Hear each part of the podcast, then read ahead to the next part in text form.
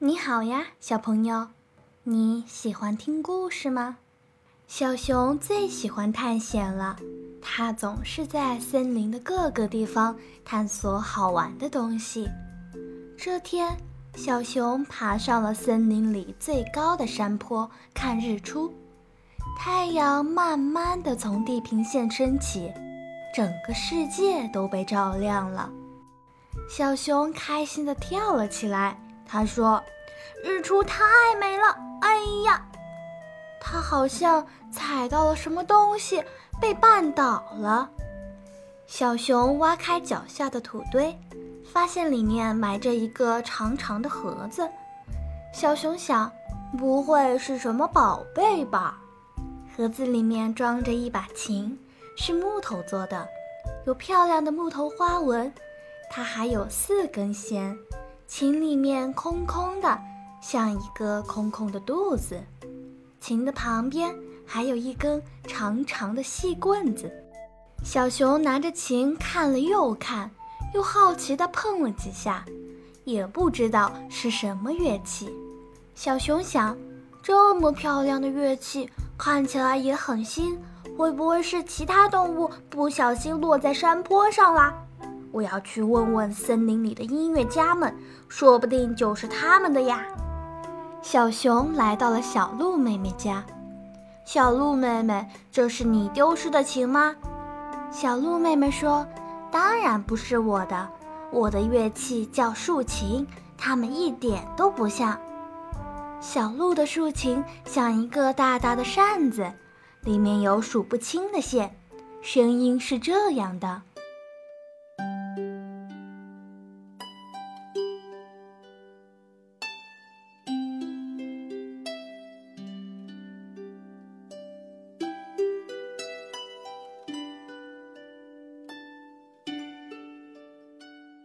小鹿妹妹说：“你去问问会提琴的大象，说不定他知道这个是谁的。”小熊来到了大象的家。大象叔叔你好，这是你丢失的琴吗？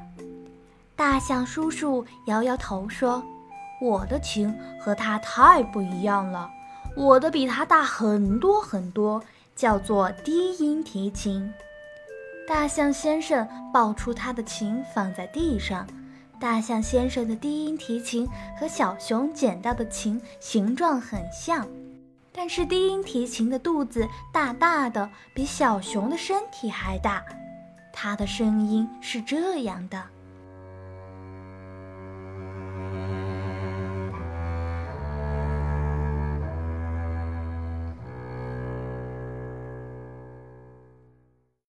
这不是大象叔叔丢失的琴，小熊只好去问其他的音乐家。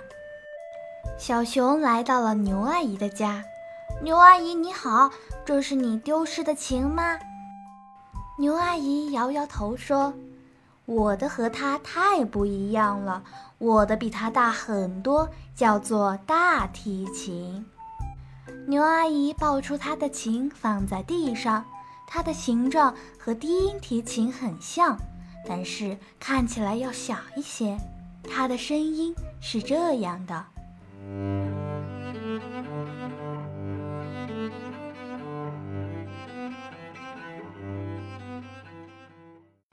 这也不是牛阿姨丢失的琴，小熊只好去问其他的音乐家。小熊走到森林广场的时候。听到了一阵优美的琴声，狐狸姐姐正在广场中央演奏乐器，身边围满了观众。她手里的乐器看起来和小熊捡到的小提琴一模一样。去问问狐狸姐姐吧。等狐狸姐姐演奏完了一首曲子，小熊走到狐狸姐姐的面前说：“狐狸姐姐，这是你丢失的琴吗？”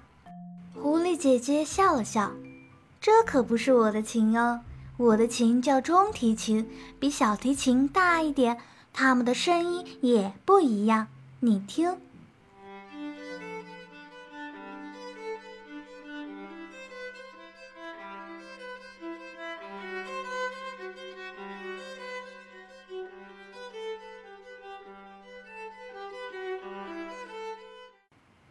狐狸姐姐把她的琴和小提琴放在一起，小熊左看看，右看看，两个琴虽然看起来差不多，但是狐狸姐姐的琴确实要大一点。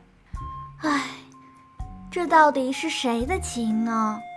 小熊困扰极了，他决定在广场上大声地问所有路人：“我捡到了一把漂亮的小提琴。”是谁的呀？有没有人丢了小提琴？路人们议论纷纷，都说不知道。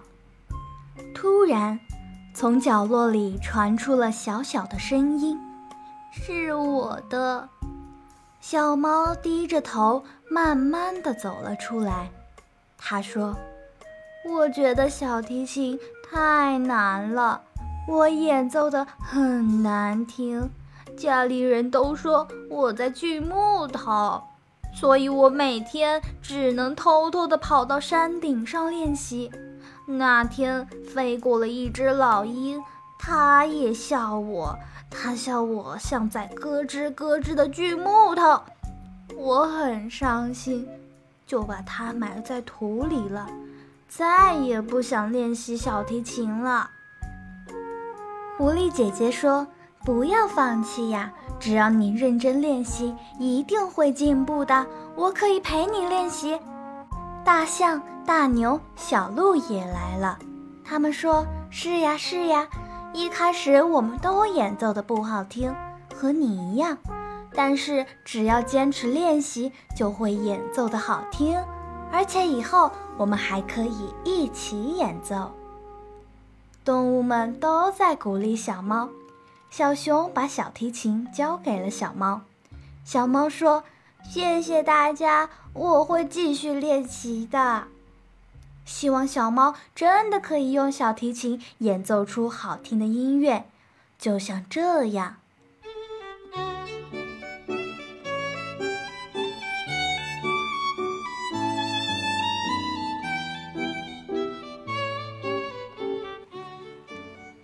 小熊今天在探索的时候，认识了竖琴、低音提琴、大提琴、中提琴、小提琴，真是收获满满。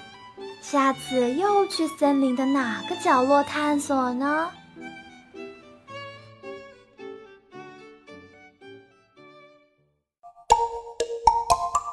阿波罗音乐启蒙。